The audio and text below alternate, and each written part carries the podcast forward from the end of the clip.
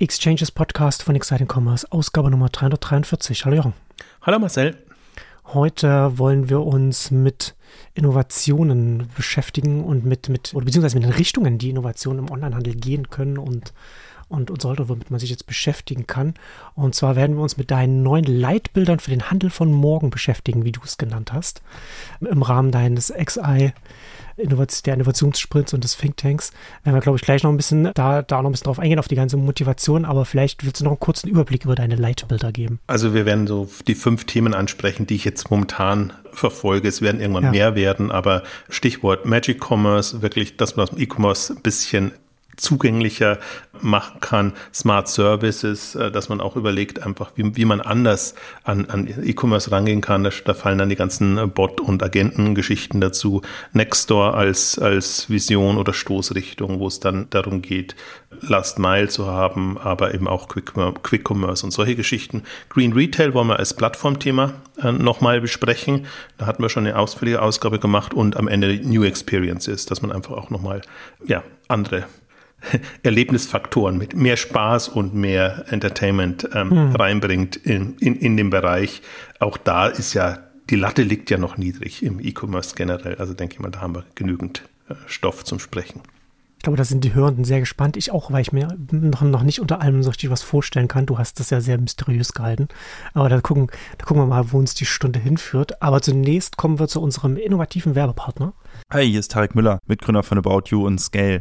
Scale ist ein Shopsystem, was sich im Wesentlichen an große B2C-Händler und Marken richtet. Scale zeichnet sich aus durch eine moderne Technologie, also Headless, API-driven, Cloud Native und Composable und zeichnet sich dadurch aus, dass wir Feature-complete sind, also ein sehr, sehr großes Set an Funktionen mitbringen rund um PIM, OMS, Checkout und Shop Management. Der große Vorteil einer modernen Technologie und eines großen Scopes an Features ist einerseits Time to Market. Das bedeutet, man kann recht schnell, verhältnismäßig schnell in der Enterprise-Welt auf Scale migrieren und die sogenannten Total Cost of Ownership. Das bedeutet, dass man seine Gesamtkosten für den Betrieb des jeweiligen Online-Shops stark senken kann und somit eben auch profitabler wird nach der Migration auf Scale. Man wird aber nicht nur profitabler, man hat auch die Möglichkeit, durch die Funktion, die ein Scale bietet, schneller zu wachsen. Das kann zum Beispiel sein durch die Internationalisierung, indem man effizient und schnell in neue Länder geht und auch weniger Leute braucht, um viele Länder zu betreiben, weil Dinge wie Translation Engine und allgemein unser Admin Panel den Betrieb vieler Länder sehr einfach gestalten. Man kann zum Beispiel recht einfach zum Marktplatz werden, sein Sortiment erweitern, auch das ja immer ein großer Umsatzhebel. Man kann Omni-Channel-Features recht einfach umsetzen, also online und offline miteinander verknüpfen. Dadurch wird die Customer Experience besser, führt zu einer höheren Conversion Rate auch das ein Umsatztreiber und generell eben den Commerce advancen durch Dinge wie eine Multishop-Funktion, durch die Automatisierung, das spart Kosten, steigert die Conversion Rate oder auch coole AI-Features. Wer nutzt Scale? Natürlich einerseits viele Kunden aus der Fashion-Welt, beispielsweise Namen wie Deichmann, Snipes, S. Oliver, Marco Polo und DevShop, aber auch sehr, sehr viele aus der Nicht-Fashion-Welt. Tatsächlich über 50 Prozent der Signings dieses Jahr waren nicht aus der Fashion-Welt. Kunden wie FC Bayern, Depot, Babymarkt, Babywalz, Vielmann. Wenn es euch interessiert, besucht uns auf scale.com, wird mit AY geschrieben, würde mich freuen. Ja, die Leit, die Leitbilder. Du hast es ja bewusst äh, offen gehalten. Das machst du ja sowieso bei Exciting Commerce, weil es ja ganz oft darum geht, nicht Best Practice zu sagen, hier musst du von, von, von A bis Z diese Schritte äh, für, den, für den großen Durchbruch durchexerzieren, sondern eher ja, wie gesagt, Denkanstöße zu geben, in welche Richtung es gehen kann, weil das das Sinnvollere an ganz vielen Stellen ist. Also Best Practice gibt oft eher eine, eine trügerische Sicherheit, was der Weg zum, zum Erfolg ist. Aber vielleicht kannst du grob noch ein bisschen, bisschen was zu XI sagen, was, was so ein bisschen aus der Hinter, Hintergrund, also beziehungsweise was ja mit dazugehört, was der, was jetzt hier so ein bisschen, sagen wir mal, deine Innovationsinitiative hier ist. Und dann würde ich sagen, steigen wir mit den, mit den Leitbildern ein. Ja, also die Idee ist wirklich einfach mal wieder was Zukunftsweisendes ja. der ganzen Branche entgegensetzen. Wir bewegen uns so in unserem eigenen Sumpf und gerade ist Krise und alles ist schwierig und das ist auch so und das kann man ewig, ewig drauf rumackern und kommt aber nicht weiter. Behandelst du ja auch ausführlich. Ja, hatte ich, hatte ich auch ausführlich und irgendwann ist es halt, ja, man muss das wahrnehmen, turbulente Zeiten, stürmische ja. Zeiten haben, haben wir es genannt. Ähm, das geht natürlich nicht weg. Das heißt, 90 bis 95 Prozent ja. der, des Onlinehandels ist wirklich unter Druck und tut sich schwer. Aber es gibt eben einerseits diese technologischen Sprünge, die jetzt durch künstliche Intelligenz, durch, durch andere Geschichten kommen. Andererseits einfach auch die ungenutzten Potenziale, die nach wie vor da sind. Das haben wir ja auch immer wieder thematisiert im, im Rahmen der Exchanges vor allen Dingen. Früher hatten wir ja auch Veranstaltungen dazu, die ist dann durch die K5, sind die ein bisschen in den Hintergrund gerückt, aber damit ist das Thema ja nicht gegessen und ich habe das Gefühl, dass wir vor so einer Innovationswelle stehen und einfach mhm. die Branche durchaus auch offen ist für Ideen und, und also einfach Impulse, um, um in andere Richtungen zu denken. Das heißt jetzt nicht, dass jeder das alles machen muss, aber einfach so ein bisschen, glaube ich, gedanklich aus dem rauszukommen, was da ist. Ich habe mir es jetzt auch nochmal, ich habe einen Beitrag dazu auch gemacht, überlegt einfach, wir hängen schon fest in der Denke des 20. Jahrhunderts und wir sind jetzt bald 25 Jahre im 21. Jahrhundert. Mhm. Dann denke ich mir immer, mhm. eigentlich müsste, es geht doch so viel mehr und es wäre doch so viel mehr möglich. Warum haben wir immer noch Online-Shops, Online-Marktplätze und, und all das. Gäbe es nicht smartere, intelligentere Ansätze, wo man eigentlich wirklich sagen könnte, oder das Smartphone, jetzt speziell äh, die KI-Themen bieten jetzt so viele neue Möglichkeiten, zumindest sich gedanklich anders an das Thema E-Commerce, Onlinehandel, Verkauf etc. ranzumachen. Und das ist eigentlich so der, der Impuls, den ich hatte und eigentlich auch die Lust, das zu machen. Und dann ist natürlich mit, mit Rupert Botmeier jemand da, der ohnehin für das Innovationsthema steht. Und insofern haben wir da jetzt die Möglichkeit, auch eine Veranstaltungsreihe dazu zu machen. Erstmal rein virtuell, online, Video, wo wir unterschiedliche Themen dann angehen wollen und einfach da auch ein bisschen tiefer einsteigen wollen und parallel dazu eben im Blog auch noch aufzeigen, was gibt es eigentlich an, an neuen, anderen Ansätzen. Ich erwarte mir halt, das KI-Thema haben wir ja eine eigene Ausgabe gemacht, einfach interface-seitig super viel. Bin da ohnehin super unglücklich. Da hat Mobile, finde ich, auch nicht den Sprung gebracht, den ich mir erwartet hätte. Und jetzt äh, KI wird der Schlitz tendenziell noch kleiner oder das, was man sozusagen als Impuls geben kann, um, um dann Produkte, keine Ahnung, zu finden, zu, zu, zu, zu bekommen. Also insofern ist es spannend, sich da Gedanken zu machen, ob da und ich sage gar nicht, der Online-Handel Chancen hat, oder, sondern mhm. eher, ob neue Player Möglichkeiten haben, da eigentlich mit dem, was jetzt da ist und den Möglichkeiten, die sich bieten, einfach mit anderen Ansätzen den, den Markt aufzumischen, so ein bisschen. Also für mich ist es sehr stark auch ein Startup-Thema und bin eigentlich da gespannt, was aus dem Bereich kommt. Genau, aber da sind wir ja schon direkt im Thema drin, bei der, beim, beim ersten Leitbild, beim Magic Commerce, weil das habe ich jetzt so verstanden, dass das ja das, und beziehungsweise hast du ja auch in dem, in dem einen Beitrag geschrieben, wie hoch legt AI die Latte im E-Commerce, also Magic Commerce im Sinne von, dass man, dass das ganz neue Herangehensweisen äh, damit möglich sind, indem, indem viele Dinge, die man sonst ja, wenn wir, wenn wir beim 20. Jahrhundert bleiben, wollen wir da denke, die man sonst katalogartig online abgebildet hat, die jetzt von, von, ich sag mal, dynamischen Modellen automatisiert reorganisiert werden können, um es mal so auszudrücken. Vielleicht ist es am besten, wenn man, wenn man sich mal vor Augen führt, wie Onlinehandel eigentlich heute ist und ja. wie in Anführungszeichen mühsam das Ganze ja. auch ist. Ja. Also wir haben uns natürlich daran gewöhnt und sagen, das ist halt das und wir suchen uns halt entweder was oder wir klicken uns durch Kategorien oder wir hoffen auf irgendwelche Impulse bei Social Media oder sonst irgendwo, dass wir Produkt erstmal entdecken und sehen und wie es weitergeht. Also ich glaube, das, das Pferd ein bisschen von hinten aufgezäumt gezäumt verdeutlicht es besser. Wir haben eigentlich jetzt ein eine mühsame Art und Weise, wie, wie wir an Produkte kommen. Und die Frage ist, wie kann das leichter, einfacher, smarter werden? Deswegen Magic Commerce, ein bisschen E-Commerce von Zauberhand. Das ist so die Vision. Es geht jetzt nicht darum, eine konkrete Lösung zu bieten, sondern einfach zu überlegen, wie kann das leichter werden? Wie können wir durch das, die Flut an Produkten, die wir haben, leichter durchkommen? Also immer wieder das Thema aggregieren, filtern etc. Wobei mir hier eigentlich mehr der Filter am Herzen mhm. liegt, mhm. dass man einfach smarte Filter braucht, die, und das ist die Herausforderung natürlich, den persönlichen Bedürfnissen gerecht werden, gleichzeitig aber auch der, der Fülle äh, der, der Produkte und, und der Möglichkeiten, die man hat, gerecht werden. Und ich mein, wenn ich jetzt auf den Onlinehandel gucke oder generell, blicke ich halt auf Gesamtinternet. Ne? Also du hast diese riesigen Produktwelten, ob die jetzt einerseits bei Amazon sind, andererseits bei, bei Zalando oder sonst irgendwo, das ist fast schon egal, sondern die Frage muss sein, wie, wie kann das aus Kundensicht oder aus Nutzersicht, wie, wie können da andere Zugänge ermöglicht werden, andere Impulse gesetzt werden, wie kann man im Prinzip ideal wäre natürlich, wenn du nach deinem Geschmack die Produkte wirklich bekämst, also Impulse bekämst. Du kannst ja. es aber nicht so machen, natürlich, dass du nur aus dem, was du gekauft hast, also dieses Amazon-Modell, ja. machst, sondern du brauchst ja immer auch, du hast Interessen eigentlich, die du, die du gar nicht abgebildet bekommst wo du einfach nur weißt, ja, wenn, wenn da ein neues Produkt erscheint oder wenn von einer bestimmten Marke irgendwas Bestimmtes rauskommt, dann möchte ich informiert sein. Aber ich möchte es nicht so, klassisch gibt es ja auch, auch vieles, dass, dass man sagt, da, da gibt es jetzt irgendwie, keine Ahnung, Marken, wie heißt ich habe jetzt nur Preisalarm, meine ich gar nicht, Markenalarm zum Beispiel oder irgendwelche hm. Impulse, ne, dass du irgendwas abonnierst und das dann hinbekommst. Genau, das ist aber halt ja. alles sehr, sehr sperrig, wenig intuitiv. Genau. Du musst halt als aus Kunden, aus Kundinnensicht, es, gibt ja letztendlich zwei Signale, die du an so ein System, oder zwei Arten von Signalen, die du an so ein System sendest. Das sind so explizite Signale, wie du, was du gesagt hast, du setzt so einen Preisalarm oder du klickst auf Follow bei einem, bei einem Brand auf Zalando, so das sind expl explizit, und dann gibt es noch implizite Signale, die das dann eher so aus einem Nutzungsverhalten kommt, also wo man, wo man scrollt, was man sich so anschaut oder, oder wie auch immer, wo man quasi ständig vom Algorithmus überwacht wird. Und ich kann mir gut vorstellen, dass äh, implizite Signale mit KI nochmal einen ganz ganz neuen Dreh bekommen, weil das natürlich nochmal sehr viel besser so ein System subtile Hinweise äh, in den richtigen Kontext setzen kann, als wenn, wenn du jetzt sagst, du machst alles mit, mit einer Million if this then then Statements.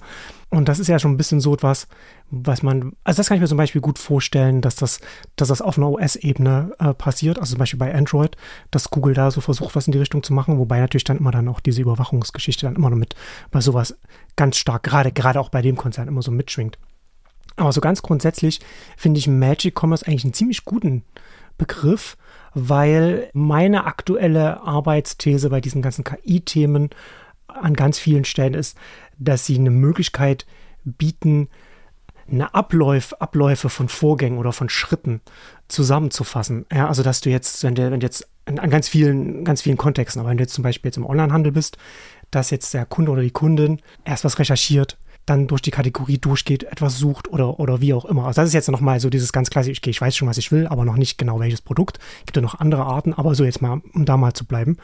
Und dieses, diese, diese, diese Abläufe von Schritten zusammenzuziehen, das ist ja dann, das ist ja dann Magic, ne? Das mir, mir die, mir die Laufarbeit als Kunde abzunehmen an ganz vielen Stellen. Und das ist dann, glaube ich, schon etwas, wo es ganz schnell ganz spannend werden kann, wo ich auch im nächsten Schritt durchaus auch da sehe, dass, dass diese KI-basierten Ansätze unter Magic Commerce wiederum zu neuen zu neuen Bündeln führen können, weil du dann natürlich dann im nächsten Schritt verschiedene Produktkategorien äh, zusammenziehen kannst, weil die sage es mal in Anführungszeichen, die KI einfach für den, für den Job, den ich als, als Kunde habe, einfach die verschiedenen Produkte sagt, okay, das ist, das ist es jetzt hier, das, das und das brauchst du oder das biete ich, das schlage ich dir vor. In die, in die Richtung kann ich mir das sehr gut vorstellen, dass wir da in den nächsten Jahren einiges, zumindest an Experimenten erstmal sehen werden. Also ich bin so ein bisschen drauf gekommen oder der Impuls kam bei mir über das Thema AI-Native Marketplaces. Das war ja, ja, so, ein, ja. so ein Post auch von, von Anderson Horowitz,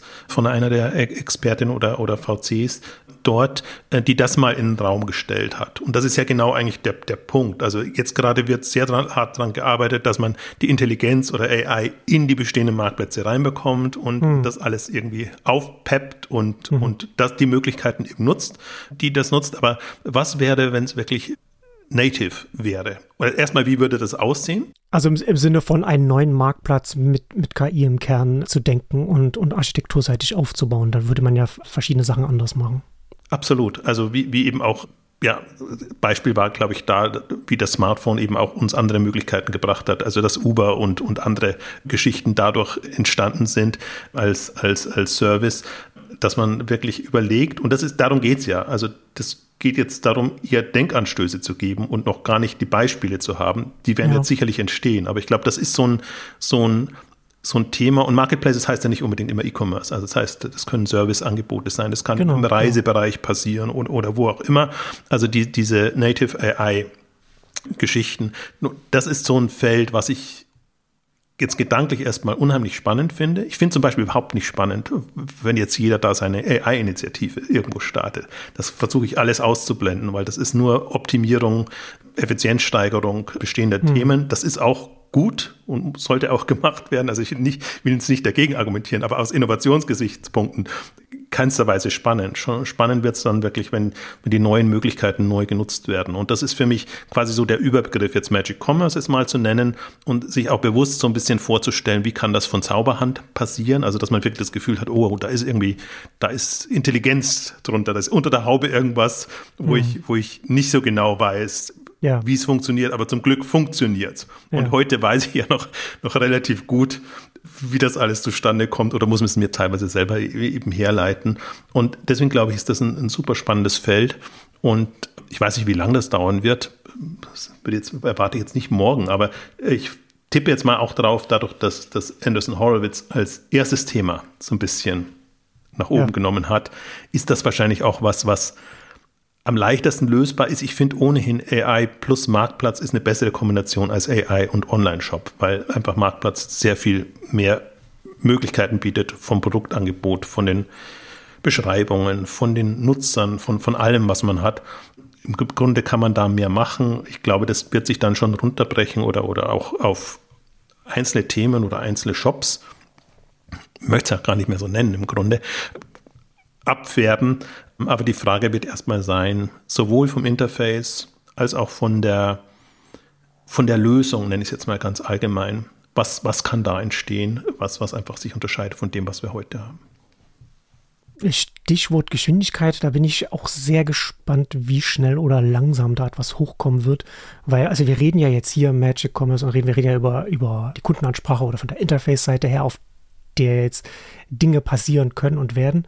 Aber wenn du von KI oder, oder Machine Learning sprichst, dann haben wir ja schon gerade auch, sag ich mal, ich sag mal, Machine Learning native Ansätze oder Marktplätze, die sehr schnell hochgekommen sind mit Shein und Temu. Die sind jetzt nicht so magic, von, ja, von, von, von, vom nee, Anblick her, aber im Kern, ne? im Ansatz hinten hm. dran, ne? also im Sourcing, Inventar, wie auch immer man es nennen will, in der Geschwindigkeit, in der dann das dann alles passiert, ist das ja dann durchaus nochmal was, wo nochmal eine andere Geschwindigkeit bei Shein drin ist, bei Temu zum, zum Teil natürlich auch und da sieht man, glaube ich, schon auch, da bin ich auch gespannt, welche Strukturen dann einfach auch bei so etwas notwendig sind, weil beide ja natürlich dann auch verschiedene Dinge machen mussten und müssen, um relativ schnell relativ viel Input in dieses System reinzubekommen für diese Feedback Loops. Und das ist ja dann zum einen bei beiden, haben sich beide dafür entschieden, zum einen äh, Niedrigpreissektor und ja, und zum Teil natürlich sehr hohe Marketingausgaben. Da bin ich ja schon auch mal gespannt. Also zum einen finde ich, sind beide Datenpunkte, wo ich sagen würde, okay, das kann im Zweifel schon relativ schnell gehen. Aber auf der anderen Seite ist dann auch die Frage, geht es auch ohne Milliarden äh, in, in Marketing reinzustecken und das hoch zu pushen? Also das wird auch nochmal ganz interessant sein. Da bin ich auch gespannt. Also ein dritter Punkt noch, ich glaube eben auch, und deswegen gut, dass du die Beispiele genannt hast, obwohl ich sie jetzt nicht da einordnen würde. Ja, ja, klar. Ich glaube auch, dass viel aus China kommen kann. Also, weil das jetzt ja so ein Wettrennen wird. Also natürlich, jetzt guckt noch alles in den USA und OpenAI und so, aber China fühlt sich im Prinzip so ein bisschen, im Zugzwang kann man nicht sagen, aber im Grunde haben sie ähnliche Möglichkeiten und können auch Lösungen entwickeln und, und sind ja eigentlich sehr, sehr dynamisch und sehr schnell, wenn, wenn eigentlich E-Commerce-Themen oder, oder Online-Shop-Themen mhm. hochkommen. Vor allen Dingen haben die mehr das, gefühlt jetzt gerade auch aus der Not heraus das Monetarisierungsthema schon, dass sie das über E-Commerce tendenziell machen und andere Geschichten, die halt jetzt auch gut liefen, wie Gaming, sind jetzt ein bisschen weggebrochen.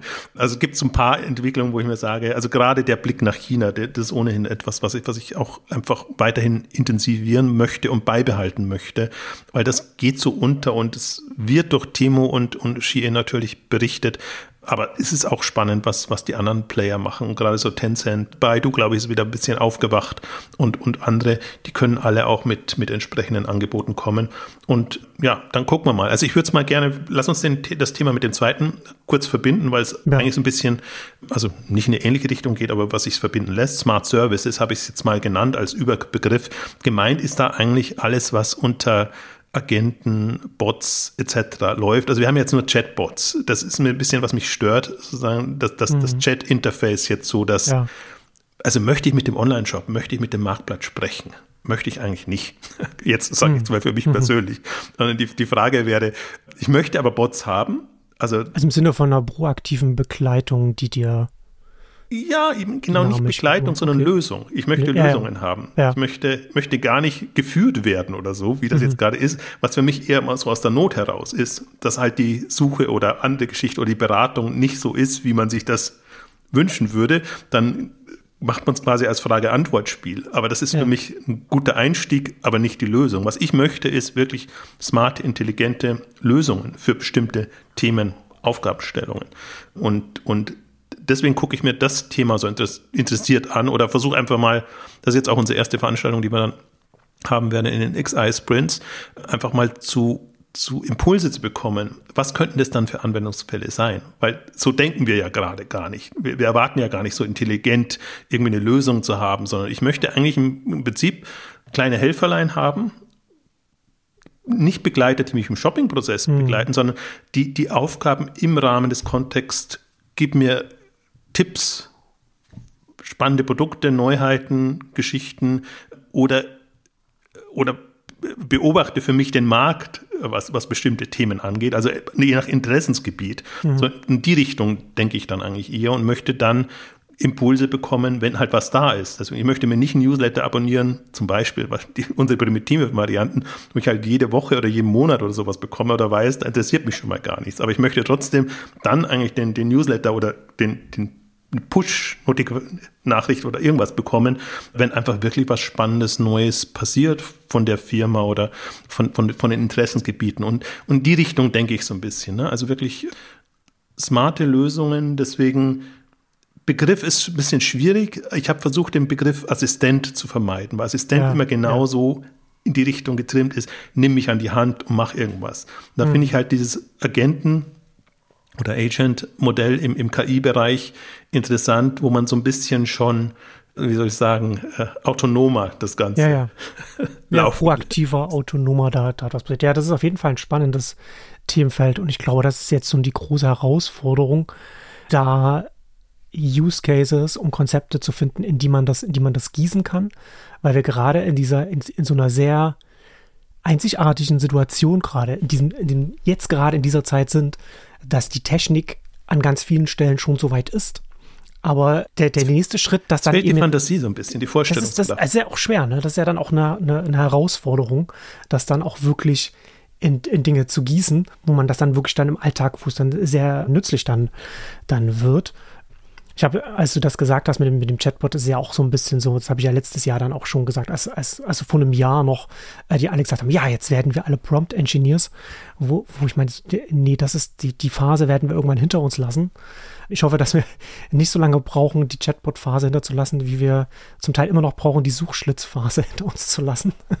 Ich meine, ich, das kann ja durchaus lang, länger dauern, aber ja, aber ich, muss passieren. Ich bin ja noch MS-DOS-Generation und hm. an das erinnert ja. mich das, ne? als du dem Computer noch Anweisungen mhm. gegeben hast auf DOS-Ebene, auf Betriebssystemebene und irgendwann kam dann Windows und, und andere Geschichten und, und dann sieht man eigentlich auch den, den Sprung, den das ja. machen kann. Ich, hab, ich, bin, ich bin auch noch MS-DOS und ich habe ja das erste, was, das erste, was, was ich und meine Freunde damals immer bei einem, bei einem, bei einem PC gemacht haben, MS-DOS, als erstes Norden Commander installiert, um dann in, in, in die erste erste primitive grafische Oberfläche zu kommen, die man dann benutzt. Das ist auch so etwas, von dem ich glaube, dass man, dass man jetzt gerade als Unternehmen, ob man, wenn man sowohl als Gründerin als auch wenn, wenn man schon Online-Händler ist, schon etwas, schon etwas hat, da rangehen kann, dass man sich A anschaut, wie die eigenen Kundinnen, welche, welche manuellen Schritte die machen und zum anderen auch, was man selbst vielleicht, äh, welche, welche manuellen Schritte, welche Dinge man macht, was man immer wieder wiederholt und man denkt, okay, kann man das vielleicht wie auch immer in ein Smart Service gießen oder, oder wie auch immer, was mit, mit den KI-Tools, die man jetzt hat, kann man da etwas automatisieren oder zusammen, zusammenfügen und da, und da dann die, die, die Magie dann da quasi so ein bisschen rauspressen. Ich glaube, gutes Stichwort äh, grafische Benutzeroberfläche oder generell Benutzeroberfläche ja. auf, auf das Thema äh, zu legen. Deswegen habe ich in dem, in dem Bot-Beitrag, den ersten, bewusst auch konfigurierbar geschrieben. Das ist, ist ja auch eine andere Art und Weise, wie du es machen kannst. Ne? Dass du nicht explizit sagst, mach mir das und das, sondern dass du schon bestimmte Möglichkeiten geboten hast, was du denn an, an, an, an Anweisungen oder gleich, gleich Befehlspaketen quasi der, der KI äh, geben kannst. Und, und das ist für mich die, also das ist einfach ein spannender Denkansatz. Also auch wieder da, also bin ich voll bei dir. Und deswegen, ich will es auch nicht nur auf KI bezogen nehmen, sondern es geht auch mit ja, genau. herkömmlichen Algorithmen ja. und, und, Geschichten schon. Aber wir sind, die Technologie ist da, die Möglichkeiten sind da, auch die, das, die, die Geschwindigkeit, mit der das Möglichkeit, möglich ist, ist da. Aber die, die Vorstellungskraft fehlt uns noch so ein bisschen. Auch, dass man eigentlich ja auch mal so denken könnte. Wir haben dieses ganze Produktuniversum, wir haben alles an, an Infos größtenteils inzwischen da, also nicht nur zum Produkt, sondern auch Content, den man kombinieren könnte und wo man wirklich überlegen könnte, wie könnte jetzt so ein smarter, intelligenter Bot-Agent aussehen was könnte mir der liefern, zu, zu, zu welchen Themen muss das sehr hardcore-Shopping bezogen sein. Also ich glaube, erst die, die ersten Anwendungen werden auch in anderen Bereichen kommen. Eben immer im News-Bereich oder in, keine Ahnung, vielleicht auch, auch Gaming-Bereich oder, oder, oder sonst irgendwo. Also ihr erwartet nicht, dass die, dass Onlinehandel und E-Commerce die Speerspitze ist. Aber ich bin einem gespannt und ich finde auf dem Interface-Bereich, da tut sich noch super wenig. Alle sind jetzt sehr auf den den Modellen gewesen, welche Ansätze es gibt mhm. ähm, und, und wie die Ergebnispräsentation dann ist, da durchaus auch, aber gar nicht so sehr, wie es, wie es auf Interface-Seite aussehen kann. Aber auch da gibt es einfach jetzt schöne Initiativen, wo ich einfach mal, also jetzt mal so was könnte man denn eigentlich tun, Initiativen, wo ich gespannt sind, welche Denkansätze da kommen. Dann, wenn die ersten Startups da sind, die da irgendwas was Smartes machen, dann wird sich das sehr schnell dann, dann auch, auch durchsetzen. Aber mich allein hat jetzt das, der Hinweis, oder du hast das nochmal thematisiert, dieses Circle to Search von Google. Einfach, dass man sagt, man hat einfach mit einer Bewegung die mhm. Möglichkeit, mhm. quasi den Impuls zu geben und muss nicht promptmäßig sein. Sie ist, ist sehr schön, weil es, interessanterweise, Google hat es zwar so angekündigt, als ob das erst käme, aber die haben das, Samsung zum Beispiel hat schon eine Werbung drin. Ja. Und, und die haben das halt erstmal sehr ausführlich beschrieben, wie man das normalerweise machen müsste, wie, wie ausführlich einen Text man beschreiben müsste, mhm. damit man das bekommt und dann quasi das, das einkreisen und äh, dann, dann ist das Ergebnis zack da das ist ja was, was man oft noch übersieht. Ne? Also haben wir jetzt viel die, das, das letzte Jahr über, über, über den Output gesprochen dieser Modelle, aber Input ist ja mindestens ebenso wichtig und gerade beim Input kannst du ja dann, ne, du bist ja bei der, du ja der User-Ansprache, da bist du bei den Interfaces und diese ganzen, die, die, die moderneren Modelle sind ja alle multimodal. Das heißt, du kannst, du kannst nicht nur Text, sondern du kannst eben auch mit als Bild Input geben. Und das ist ja dann hier auch entsprechend bei Circle to Search, wo du dann einfach ein Bild auch als Input hast und dann das KI-Modell dann damit losschickst. Ich glaube auch beim, ich glaube, beim E-Commerce ist der Output auch nicht so das Thema.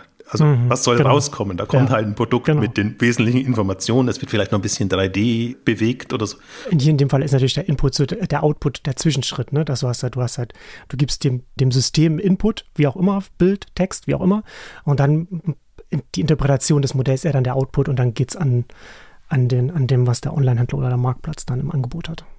Also äh, bauen wir da mal ein bisschen noch mit ein. Das hat mir jetzt eigentlich gut gefallen als Impuls nochmal das Thema mhm. Benutzeroberfläche. Das ist vielleicht besser als User Interface sagt es auch so. Aber User Interface ist die Denkrichtung was anderes. Also grafische Benutzeroberfläche mhm. oder irgendwie smarte Benutzeroberfläche, wie auch immer man es nennt. Ich glaube, das ist so der, der, der Punkt, der uns fehlt. Und da glaube ich aber wieder, da kann E-Commerce andere Wege gehen als, als andere Themen. Also da, da stelle ich mir zum Beispiel inputmäßig, ja, wie willst du es im Content-Bereich machen, also News und, und, und solche Sachen. Da, da, also da fehlt mir die Fantasie jetzt gerade, aber da bin ich halt im, im Online-Handelsbereich, glaube ich, weil es eben, wir haben später noch New Experience auch um, um, um, um, um das Erlebnis geht und die Art und Weise, wie du Dinge dann auch, auch präsentierst. Ne? Also diese Kombination. Jetzt haben wir es ein bisschen zusammengepackt, die, die, diese ersten beiden, aber das eine ist quasi, den, den E-Commerce leichter und zugänglicher zu machen. Das andere ist, sich über Bots, Agenten und andere Interfaces eigentlich Möglichkeiten zu überlegen, wie man eigentlich es smarter machen kann. Das ist schon mein Lieblingsbegriff in, in dem Kontext, ja. weil das halt alles sehr plump und sehr direkt, wenig implizit momentan erfolgt. Und das ist mir eigentlich zu wenig für 2024, 2025. Also da denke ich mir immer, nee, das ist schon eher Steinzeit als. Da geht, da geht noch mehr. Da, da, ging vorher schon mehr und da geht jetzt natürlich noch viel mehr mit, ja. mit dem Mitteln, wie der Werkzeugkasten jetzt größer geworden ist. Kommen wir mal zum dritten Leitbild.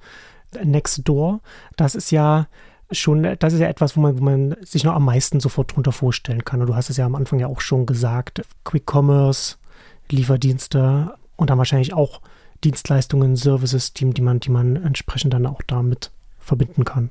Wir haben das Thema immer wieder gehabt und das ist nie so richtig geworden und ich glaube, das lohnt sich auch einfach nochmal, das grundsätzlich zu denken. Nextdoor heißt für mich so ein bisschen diese Mischung aus Depots in der Nähe zu haben. Das hat, finde ich, Quick Commerce gut vorgemacht. Ja. Das ist eben, wenn man diese lokalen Depots hat, man mehr Möglichkeiten hat. Aber diese, allein den Depot-Gedanken kann man verfolgen und das müssen ja nicht Depots eines Händlers sein, es können kombinierte Händler sein, es können auch Logistikdienstleister sein, die sagen, da haben wir einfach für euch, liebe Händler, vor Ort die Möglichkeit, nehmt da eure Best Bestseller, Schnelldreher etc. rein, dann haben die Kunden die Möglichkeiten, das über einen speziellen Service schneller bekommen oder, oder hm, direkter zu hm. bekommen. Für mich fällt aber da auch rein und deswegen auch so Nextdoor so als, als zweideutiger Begriff, Nachbarflächen zu aktivieren in was auch immer. Das müssen dann nicht Depots sein, das können auch Keller sein oder können was auch immer sein. Also, dass man auch so ein bisschen eigentlich auch, wie soll ich sagen, Räumlichkeiten öffnet. Und wir sind ja noch in einem sehr zentralistisch getriebenen E-Commerce-Gedanken.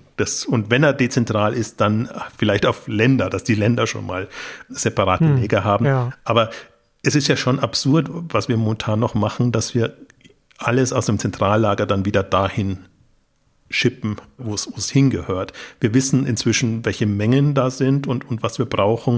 Und man kann dann die Bevorratung und alles schon ein bisschen anders anlegen und lösen.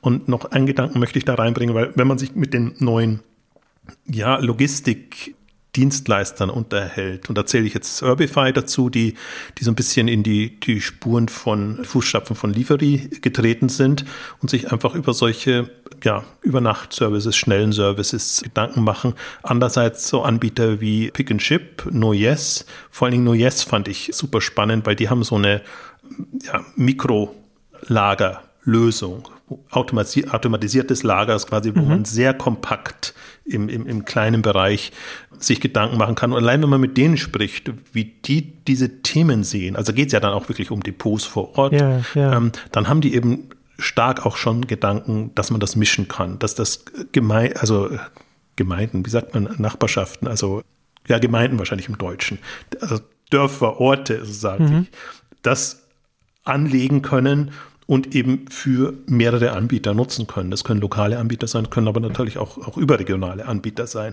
Also allein sich das, das Thema nochmal anders zu denken und mehr von der, von der lokalen Seite her zu denken, ohne gleich an Jobs zu denken.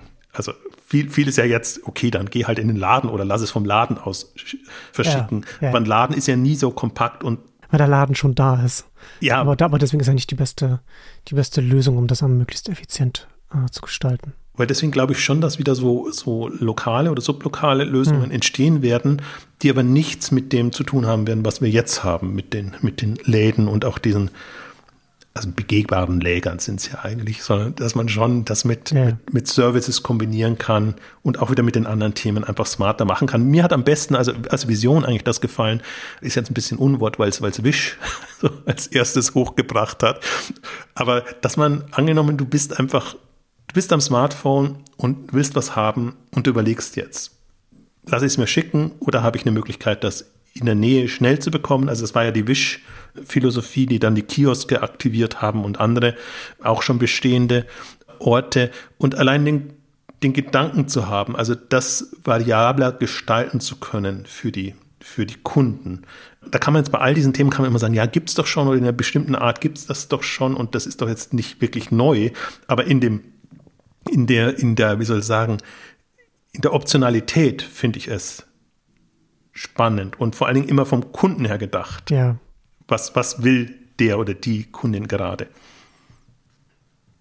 Ja, also man kann, man, man findet natürlich immer ähnliche Ansätze, die es, wo man sagen kann, das ist dann, das ist dann gleich. Aber der Unterschied ist ja dann ganz oft da, was im Kern von so einem Ansatz oder von so einem Modell steht und was am Rand passiert. Und wenn am Rand, das, was du jetzt gerade beschreibst, eher am Rand läuft, weil der, weil der Kern, also das, der Laden oder das Geschäft oder wie auch immer schon da war, dann hat das natürlich dann gewisse Einschränkungen, die damit einhergehen. Also wenn man jetzt sagt, okay, wir bauen jetzt hier wirklich konkret, wie du sagst, so äh, Mikrodepots, vielleicht automatisiert oder wie auch immer, um, um da, und, und die beliefern wir auch nochmal mit einem ganz neuen System, wo dann eben entsprechend mehr dann auch dann da stattfindet.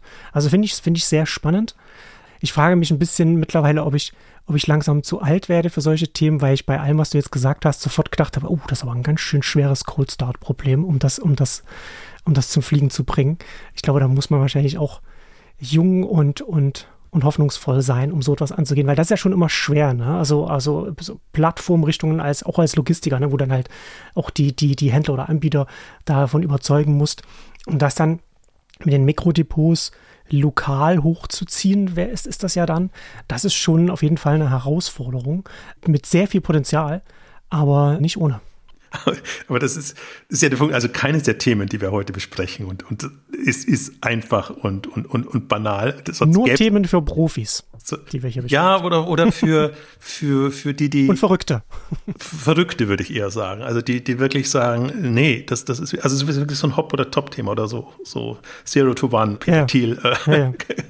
Genau. wo man einfach sagt, das ist, das ist schon wirklich ein dickes dicke Bretter, die man bohren muss. Aber wenn man damit durchkommt, hat man halt wirklich eine komplett andere Welt geschaffen und dann sind die anderen sehr, ist es für die anderen sehr, sehr schwierig. Ich glaube eben, dass man mit diesem Optimierungsansatz dann gar nicht so schnell so weiterkommt, weil dann geht's wieder los. Transformieren wir das Ganze in die andere Welt äh, rüber. Können wir aber eigentlich nicht, weil wir sind ja eigentlich noch in einer, wir sind ja gar nicht in der Online-Welt, sondern wir sind in der Distanzhandelswelt noch in vielen Themen mit das Paket und, und die Distanz sind ja immer so das, was, was den E-Commerce noch, ja, ich müsste fast sagen, belastet. Und allein davon müssen wir ja wegkommen, dass, dass, dass einfach E-Commerce viel, viel stärker, also wir haben es ja mal auch so als, als Stream gedacht wird oder als, als, als Möglichkeit, sich da irgendwie einzuklinken und dieser Produktfluss anders abgebildet wird als jetzt über Distanzhandelsmodelle die ja sich zu einer gewissen Zeit bewährt haben, aber die, die jetzt nicht mehr der, der, der Weisheit letzter Schluss ist. Vor allem, wir haben, wir haben Smartphones, wir haben andere mhm. Möglichkeiten, so dass wir viel mehr machen können. Ich möchte vielleicht noch einen Gedanken oder eine Facette reinbringen, was man auch weiterdenken könnte. Unser Lieblingsthema Packstationen. Wenn ich mhm. sehe, die haben sich jetzt ja weitgehend durchgesetzt und andere Länder haben ja nur Packstationen. Die, die wollen ja gar nicht zu Hause beliefert werden oder ist das gar nicht üblich. Packstation ist halt nur, um Produkt abzulegen und dann abholen zu lassen. Ne? Und die, diese Kästen, die könnten auch andere Rollen und Funktionen übernehmen. Eben wenn sie größer werden, dann sind sie jetzt dann fast schon Mikrodepots und, und also deswegen, wir, wir haben viele, ich nenne es immer noch Krückenlösungen, also Lösungen, die bestehende Probleme lösen, aber die uns nicht wirklich weiterbringen. Mhm. Und wir denken, oder vieles ist für mich nicht von vorne gedacht also wo will ich eigentlich hin und was etabliere ich da für Strukturen, sondern von hinten, weil wir halt immer versuchen wollen, alles Bestehende noch zu retten oder dann eben eher schnelle und kostengünstige Lösungen zu bekommen. Aber wir haben halt diese, diese zwei Themen im Prinzip, die, die Masse, die Flut an Produkten, die wir da haben und dann auch die, die Marktdurchdringung inzwischen, was die Kunden tun. Und ich habe auch, ich habe eigentlich das Interessanteste in den letzten Wochen und Monaten war für mich, wenn du dich mit Leuten unter 30 über diese Themen, über, generell über E-Commerce und, und Strategiethemen vor allen Dingen unterhältst, dann ja. hast du eigentlich ein komplett, also da hast du das, die Zustimmung, wo ich immer Gegenwind bekomme, wenn ich mich mit über 40-Jährigen unterhalte, mhm. Äh, hast mhm. du da da, weil, weil einfach das gar kein Thema ist. Die, die Leute sind bequem, die wollen es einfach haben und die, die hängen nicht an nostalgisch irgendwelchen Geschichten, die vielleicht uns noch, noch wichtig waren. Ähm, ja. und, und von dem, deswegen hoffe ich da jetzt so ein bisschen drauf, dass wenn wir darüber sprechen, wer könnte sowas angehen, das sind tendenziell die, die Mitte 20-Jährigen, die, die 30-Jährigen, die einfach den Bedarf auch für sich und für, für ihre Welt dann sehen. Und das sind ja auch die, die prädestiniert sind, einfach so, so wilde Startup-Themen dann, dann anzugehen. Also ich erwarte jetzt nicht vom alteingesessenen E-Commerce-Experten, erfahrenen ja, ja. Menschen, dass er so, solche Themen angeht, weil man dann einfach das ist ja als Stichwort auch genannt, sehr in der Best-Practice-Welt lebt und einfach auch so seine, seine Erfahrungen schon gemacht hat, was alles nicht funktioniert hat. Und ich bin auch ein bisschen gerade wieder so oft in dem Modus, dass ich mir denke, okay, ja, vieles, was wir jetzt haben, das gab es auch schon vor fünf oder vor zehn Jahren mal. Aber da war die Welt auch eine andere. Und gerade was im Social-Bereich, weil jetzt hochkommt, wir haben es in der TikTok-Ausgabe auch so ein bisschen besprochen, mhm. man sagt, okay, vielleicht geben wir dem jetzt doch wieder eine Chance, obwohl wir sagen, alles ist bisher gescheitert und aus guten, aus nachvollziehbaren Gründen äh, gescheitert. Ich glaube, auch da muss man immer mal wieder über seinen Schatten springen und sagen, okay, zehn Jahre später, vielleicht ist es wieder ein Versuch wert.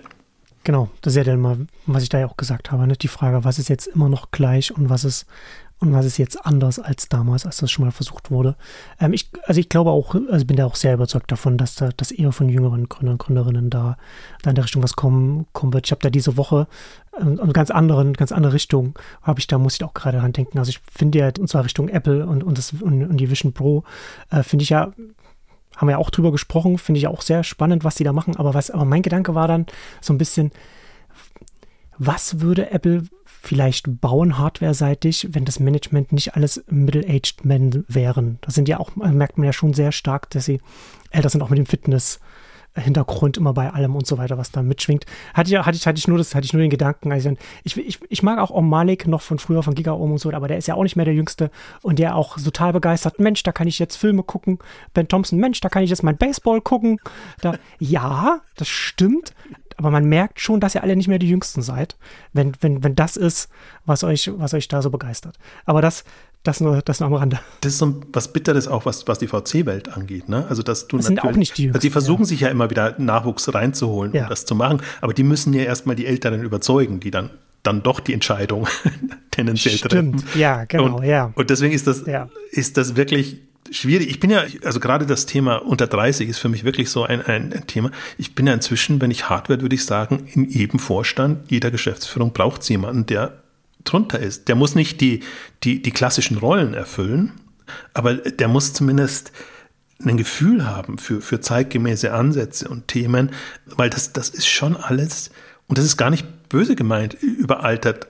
Also das, du kannst es auch nicht äh, als, als ja älterer, erfahrener Mensch so sehen. Und deswegen bin ich ja einerseits froh, aber ich möchte sie auch nicht 35, 40 Jahre alt werden lassen, weil das ist dann auch wieder zu spät. Aber es muss irgendwie ein Weg gefunden werden, wo man das eigentlich, also die Möglichkeiten nutzen kann mit, mit einem wirklich anderen Verständnis und wo man ihnen auch eine Möglichkeit bietet, wirklich entschieden, also entscheidungsfreudig, als Entscheider da reinzukommen und nicht als ja, darf auch seinen Senf dazugeben. Und, mhm. und dann machen wir es doch wieder so, wie wir es eigentlich gewohnt sind oder wie wir es einfach auch für richtig halten. Ich möchte noch kurz einen Aspekt bei dem Thema, der mir noch wichtig ist, reinbringen. Wir haben jetzt sehr über klassische Logistik etc. gesprochen, sondern Nextdoor äh, ist für mich wirklich auch, auch Nachbarschaft, Flächen etc.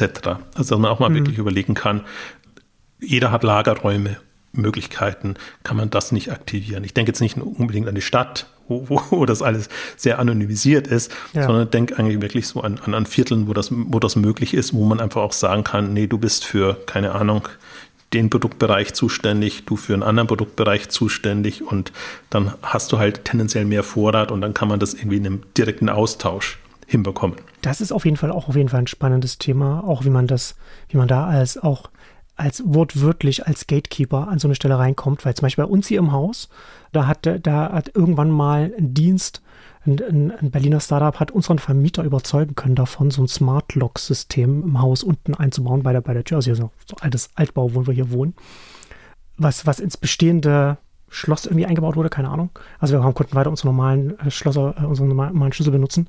Er hat es dann aber sich entschieden, das nicht dann mit denen weiter zu benutzen, weil sie irgendwann ihr, ihr Geschäftsmodell umgestellt haben zu, zu, zu einem Abo-Modell, wo er dann äh, regelmäßig hätte bezahlen müssen, damit wir dann auch nicht nur den Schlüssel, sondern auch mit Smartphone oder wie auch immer das aufmachen können. Ähm, und ich dachte dann, ach Mensch, da haben sie aber wirklich eine Chance da, da verpasst, weil wenn sie es, wenn sie es clever schaffen, in die, in die Häuser reinzukommen, dann kann man ja eben, dann kann man ja mit solchen, dann kann man ja solche Dienste ja dann sagen, ne? kann man dann anbieten, okay, wenn die Hausverwaltung oder der Hauseigentümer dann möchte, können wir hier dann auch die Möglichkeit schaffen, für die Mieter, für die Bewohner dann auch Zugänge zu zu ermöglichen von Unternehmen. Das, und das ist dann Logistik und so weiter. Und da dachte ich, manch, dachte ich damals, naja gut, es ist natürlich auch nicht einfach als Startup, aber das war dann nur so, so ein Gedanke damals, wo ich dachte, naja, nee, dann verlierst du die, dann verlierst du dich überall, wo du schon mal drin bist, wenn du dann auch, da, auch, auch noch im Nachgang sagst, nee, wenn du es weiter benutzen musst, musst du jetzt im Monat so und so viel bezahlen für das, für diese Leistung, die dir jetzt als Hauseigentümer jetzt nicht so viel bringt. Also es ist, finde ich aber, es ist ein großes Henne-Ei-Problem, bin ich bei ja, dir. Sehr groß. Aber halt auch großes Potenzial für andere neue Geschäftsmodelle und, und wo du wirklich, also wo du groß denken kannst und wo du du musst halt den Einstieg finden und auch was du vorhin gesagt hast, Plattformmodelle sind immer super schwierig hinzubekommen. Aber trotzdem so eine Struktur zu schaffen und, und Möglichkeiten zu schaffen und auch zu überlegen, also A, man muss ja erstmal die Vision haben und dann überlegen, wie man schrittweise dahin kommt. Also das finde ich so eine, die, diese Vernetzung auf lokaler Ebene in irgendeiner Form hinzubekommen. Hm. Und man muss ja irgendwann beginnen, sich darüber Gedanken zu machen. Und leider viele weinen gerade immer noch den Warenhäusern, Galeria und Co. hinterher. Also das, das, sollte eigentlich schon seit 20 Jahren kein Thema sein. Dann hätte man mhm. auch die Zeit und die Energie, sich Gedanken zu machen, wie das dann ja. künftig aussehen könnte, wenn einfach die Innenstädte nicht mehr zum, zum Einkaufen da sind, sondern, sondern man diese Themen Probleme in Anführungszeichen anders lösen kann. Also, und, aber das ist für mich auch der, der Punkt und da sehe ich auch einfach das große Gap und das meine ich auch immer mit, wie hoch liegt die Latte. Ne? Also die Latte mhm. liegt sehr, sehr niedrig bei, bei vielen dieser Themen und selbst wenn man sie noch ein bisschen höher legt, ist man eigentlich noch nicht da, was, was jetzt möglich wäre. Und das ist eigentlich so ein bisschen meine Erwartung oder ich hoffe, muss man gucken, ist immer die Frage, ob man, ob man die Energie hat und da durchhält, weil diese Themen natürlich nicht so leicht zu, zu tracken und, und zu kommuniziert sind, wie, wie etwas, was man schon, schon hat und bekannt man eigentlich immer wieder versucht muss, das, das zu erklären und auch die Notwendigkeit zu erklären, warum das jetzt notwendig und möglich ist. Also ich hoffe, dass ich da zumindest, ich habe das für 2024 durchgenommen, dass ich dieses Jahr zumindest mal durchhalte und, und mich neben den anderen auch sehr stark auf diese Themen konzentriere. Ja. Und dann gucke ich mal, wie frustriert ich am Jahresende bin. Oder wenn ich, wenn ich, wenn es gut läuft, mich überraschen lasse, wenn ich einfach sehe, okay, da sind dann tatsächlich junge, motivierte Gründer, die auch dann Geld und, und Interesse finden und wo man dann einfach auch ein bisschen damit verfolgen kann, was da eigentlich an Neuem, Neuem äh, entstehen kann. Genau. Äh, lass uns mal zum nächsten Leitbild übergehen und zwar zu Green Retail. Da hast du, da das hast du ja vorhin auch schon beim zum Einstieg erwähnt, ähm, haben wir ja auch schon mal in einer Ausgabe drüber gesprochen. Packe ich dann auch nochmal in die Shownotes, kann man das auch nochmal, auch nochmal ausführlicher nochmal nachhören. Und haben wir ja da auch schon gesagt, und das ist natürlich auch allen hier allen Hörern sicherlich bewusst, dass es schon auch eine, eine, eine Mentalitätsänderung bei den Kunden, Kundinnen, bei den Kunden gibt. Wir haben, ich kann mich noch erinnern, dass wir in der Ausgabe auch darüber gescherzt haben, dass natürlich auch Shein und Temu immer dastehen haben, wie nachhaltig sie das Ganze ja. machen, was sie, was sie hier verschicken. Hatte ich da ja auch schon gesagt, ne? Timo sagt ja dann auch, naja, willst du nicht doch noch was kaufen, um da die Luft aus dem Paket rauszulassen? Damit hilfst du da, kauf noch mehr von, von diesem Plastikzeug für die Umwelt. Darum geht es natürlich hier nicht sondern um Kreislaufmodelle und Recommerce und alles, was, was, was noch nachhaltig neu gedacht werden kann. Also mich hat es auch Green Retail als Plattform, ehrlich gesagt, als, als Thema fasziniert. Ja. Wirklich mal bewusst als Plattform zu denken, mit Services, mit Infrastruktur, Kombination.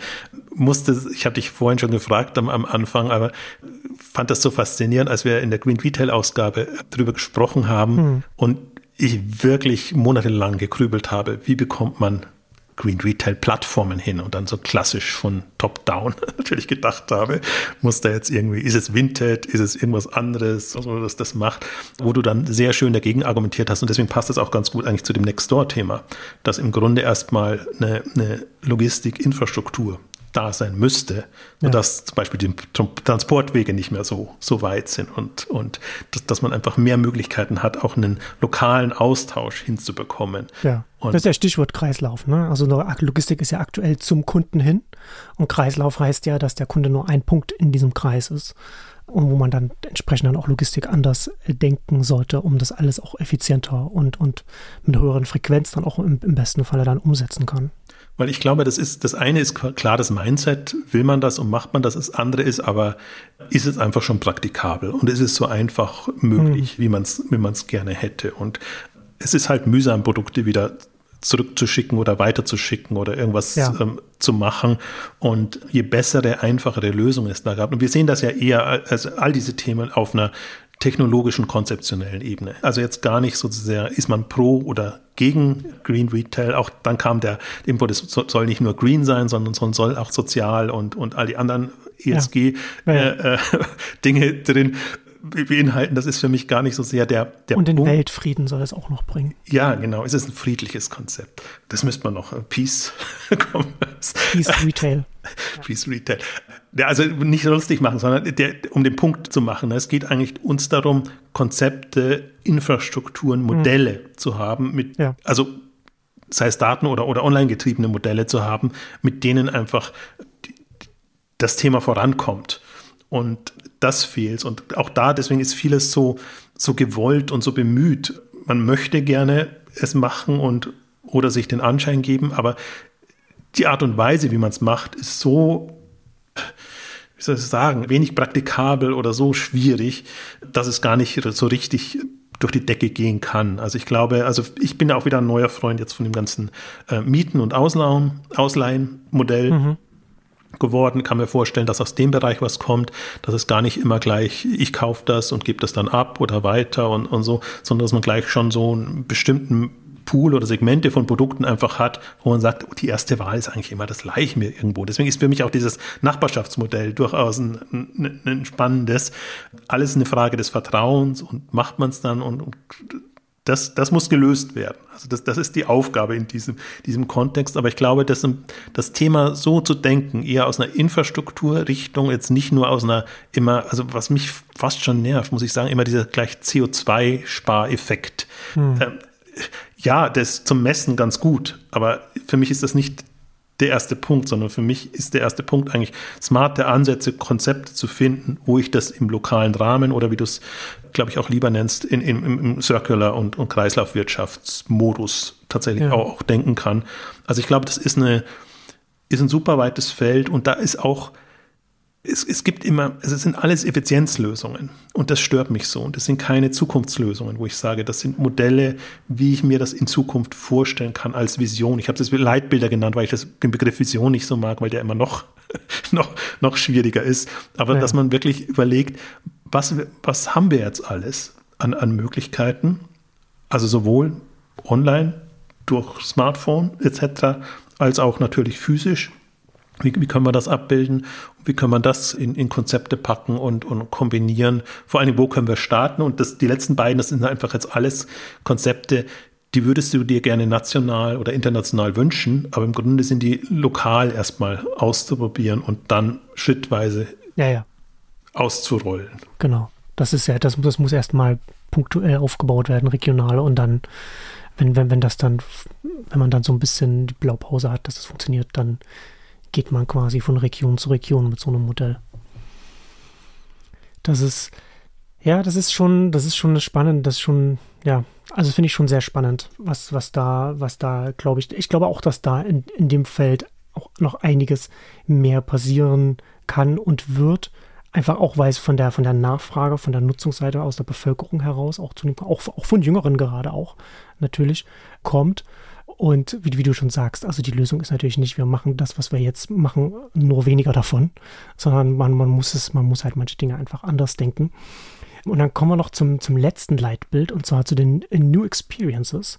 Und da frage ich mich, was, was du dir darunter vorstellst. Und mein Bild war jetzt ein bisschen New Experience dann eher so in Richtung von, auch so ein bisschen, bisschen mehr Entertainment drin zu haben und fast schon wieder so ein bisschen äh, auch so Richtung Tupperware-Partys oder sowas in, in, die Richtung so ein bisschen. Das ist ja nicht, das ist ja nicht das neu. Ist jetzt dein das ist nicht neu, aber ich, nur, nur von der, von der, von der Denkrichtung her, vom, vom Feeling, sage ich mal, bei den Kundinnen. Ja, der, der Punkt ist so ein bisschen, wir waren ja jetzt sehr eher technokratisch unterwegs und das waren ja alles eher technisch getriebene Lösungen und die auch super spannend sind, aber Handel und ist halt schon verkaufen und inspirieren. Also, mal, also meine Vermutung, du willst sagen, meine Vermutung Vermutung war richtig von der Richtung. Die war richtig, aber okay. der hat ja jetzt nicht, nicht, ja, das nicht war gedacht. So. Aber, aber Für unsere Unterhaltung habe ich das Beispiel ja, angebracht. Also ist, auch, ist auch vollkommen in Ordnung. Nein, alles, alles was Richtung Inspiration, Präsentation und, und die, diese Themen geht, auch da sind wir sehr, machen halt gerade das Nötigste. Und, und über Social Media passiert jetzt ein bisschen mehr. Und dann haben wir jetzt das, was heute unter Live-Shopping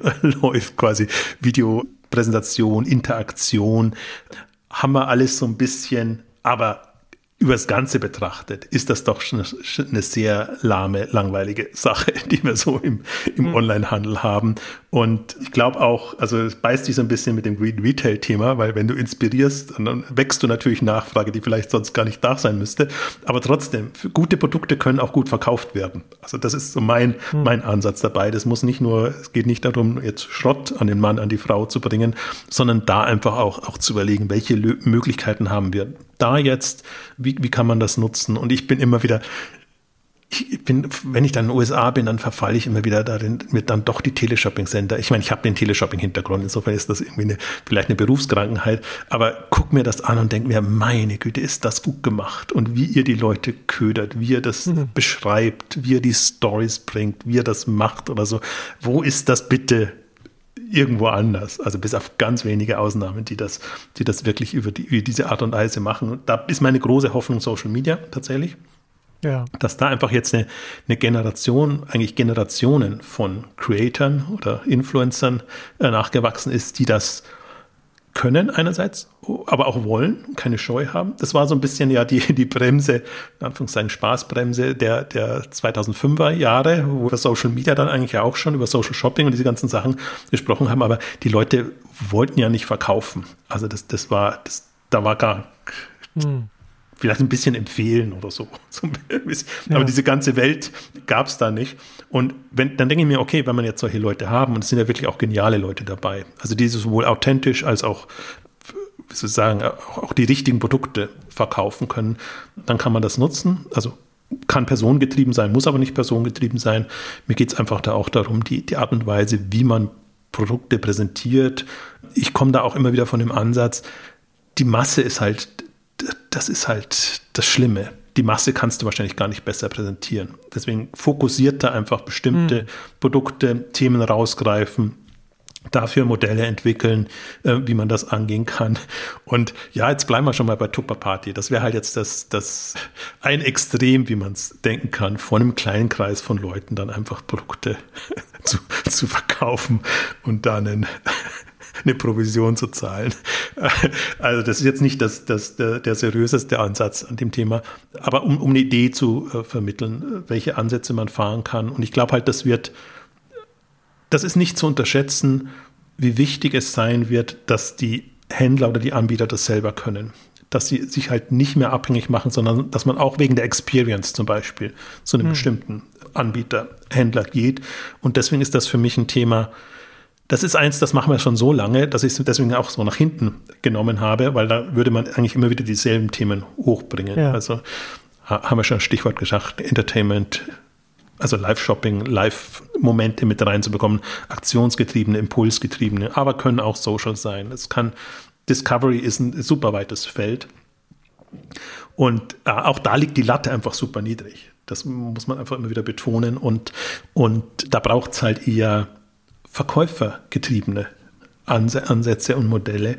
Und da würde ich, das, das ist so ein bisschen mit, wir haben vorhin Frontend und, und Interfaces schon besprochen, das waren aber eher quasi einfache pragmatische, aber das ist für mich schon auch so ein Frontend-Interface-Thema. Das kann ja auch äh, miteinander sich verknüpfen. Ne? Also, dass du natürlich dann auch aus diesem ganzen KI-Umfeld können ja auch Werkzeuge erwachsen, die, die es den Influencern oder, oder Online-Verkäufern, Persönlichkeiten, sage ich mal, es noch einfacher macht, äh, ihre, ihre Dinge umzusetzen und, und anzubieten. Also da, da, da passiert ja ganz viel. Ne? Ich hatte jetzt zum Beispiel letztes, letzte Woche hatte ich das gesehen, ich hatte das bei mir auch im Briefing kurz an, an der Stelle erwähnt, dass TikTok jetzt AI-Song ich, ich, ich, glaube, sie haben es noch angekündigt, aber ist noch nicht gelauncht. Das war, weiß ich nicht genau. Aber, aber ein neues Feature bei TikTok, bei dem aus einem, aus, aus einem gesprochenen, aus, aus was, was man spricht, ein Song gemacht wird. Also das, das lässt sich ja dann also einfach automatisiert, ne, dass das dann halt so ein bisschen angepasst wird und, und dann so ein Beat drunter gelegt wird und so etwas.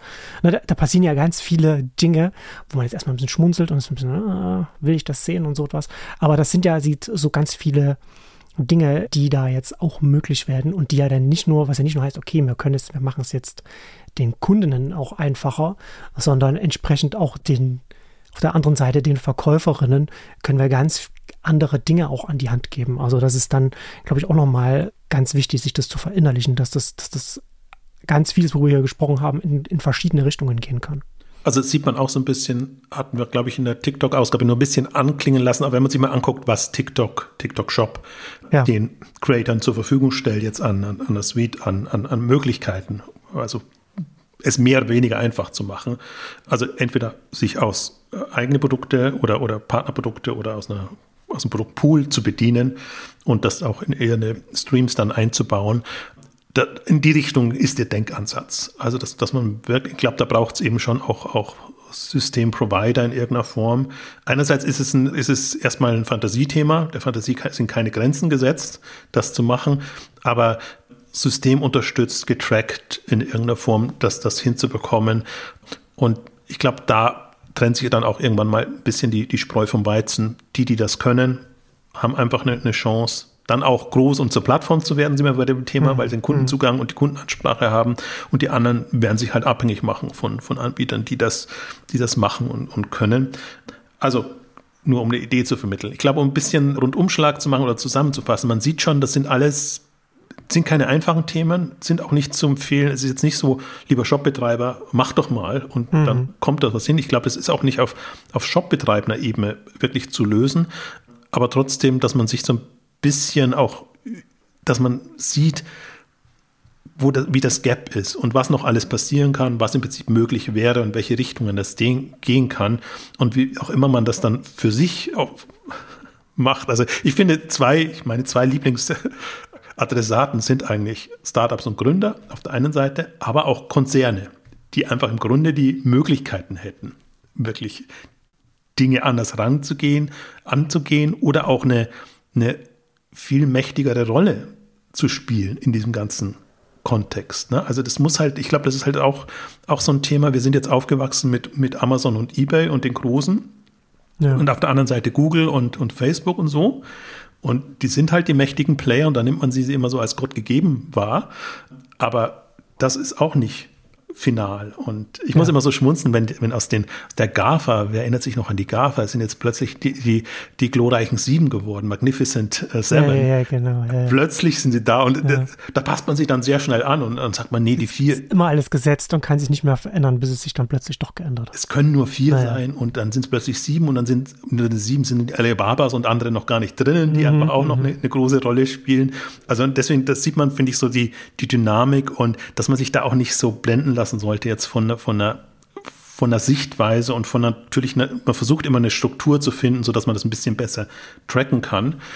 Und deswegen bin ich da eigentlich ganz optimistisch, zuversichtlich. Ich weiß nicht, ob das Gefühl trügt, aber persönlich bin ich halt so in, der, in dem Moment, so also Web 2.0 Welle, frühe Welle, so ja. Hatte ich ja auch eine andere Ausgabe, wo Bloggen plötzlich anfing und jeder bloggen musste, niemand wusste warum und weshalb. Und aus diesen ganzen Web 2.0-Themen sind einfach super viele Sachen dann wie Facebook und, und, und andere entstanden. Und ich glaube auch jetzt haben wir diese erstmal AI ist jetzt so der, der Treiber, aber wir haben so ein paar Nebenthemen haben wir ja auch noch, wo einfach dann komplett neue also was früher eben Instagram war, was jetzt ja auch mhm. seit 2010 gab, muss, muss mhm. man ja auch mal sehen. Das war gar nicht frühes Web 2.0, sondern irgendwann kommen dann Ansätze, Modelle raus oder WhatsApp, also so, so, solche Geschichten dann auch. Und das, das ist ja so ein bisschen, was man dann mit AI Native vielleicht. Sind ja dann, genau, sind ja noch beide Beispiele, wo dann Social und Mobile dann also wo die zwei großen Themen der 10er Jahre zusammengekommen sind. Ne? Das ist ja dann, das kann ja dann hier vielleicht auch ganz ähnlich sein, wo dann eben auch zwei Themen dann so zusammenfinden und, und dann der, der Durchbruch da daher kommt. Was ich noch von meiner Seite noch, noch dazu sagen würde, ist, dass man bei diesen ganzen Themenfeldern auch als, als großer Etablierter sich jetzt, glaube ich, nochmal neu Gedanken machen sollte über API-Strategien.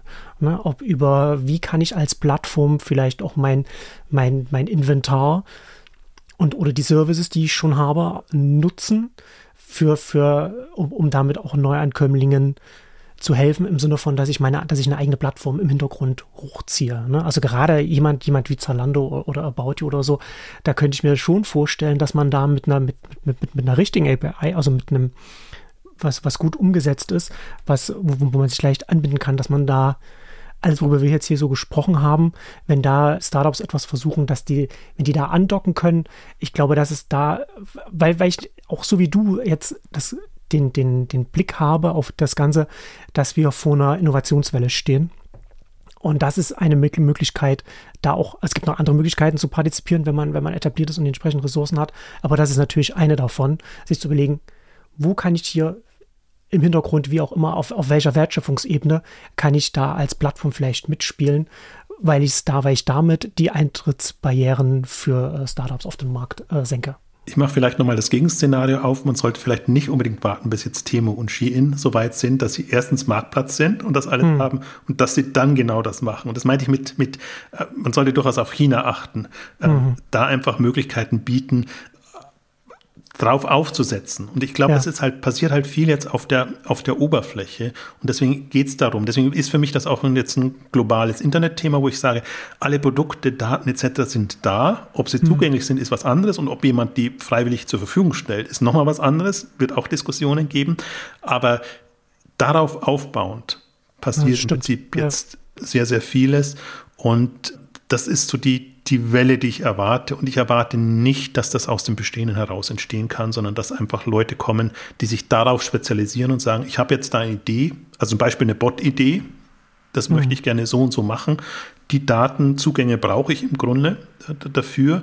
Genau. Ähm, und dann kann, das kann ich dann als Smart Service jemandem zur Verfügung stellen. Es wird halt dann nicht, also was jetzt Prinzip jetzt das App-Thema war, was für mich im E-Commerce nicht so hochgekommen ist, wie ich mir das eigentlich gewünscht hätte, was künftig als AI Service, mangels besseres Begriffes gerade, AI-Skill oder, oder wie auch immer das dann heißen wird, passieren wird. Und ja, also da muss man, ich finde, da muss man mehr drauf achten, gerade als ist man der perfekte Prompt Generator ja. und kann man, kann, kann man seine Bilder schon erzeugen, händisch oh. oder im Team oder so. Das sind für mich so Sachen, ja, das ist, das ist auch alles schön, gut, aber es passiert auf einer anderen Ebene. So viel gerade ja. kommt da, ja. kommt da, das verschiebt sich da gerade. Das, das, das wäre für mich der Punkt, den ich eigentlich machen würde, mit, auch mit solchen Initiativen und generell mit der, einerseits die Lust auf Innovation, andererseits aber einfach auch zu, zu immer wieder zu sehen, wir leben gerade schon in einer sehr spannenden Zeit, was, was, was, was die Dynamik und die Entwicklungen und die Möglichkeiten angeht. Absolut, sehe ich ganz genauso. Und damit kommen wir zum Ende unseres großen Leitbilderüberblicks. Vielen Dank fürs Zuhören und bis zum nächsten Mal. Tschüss. Tschüss.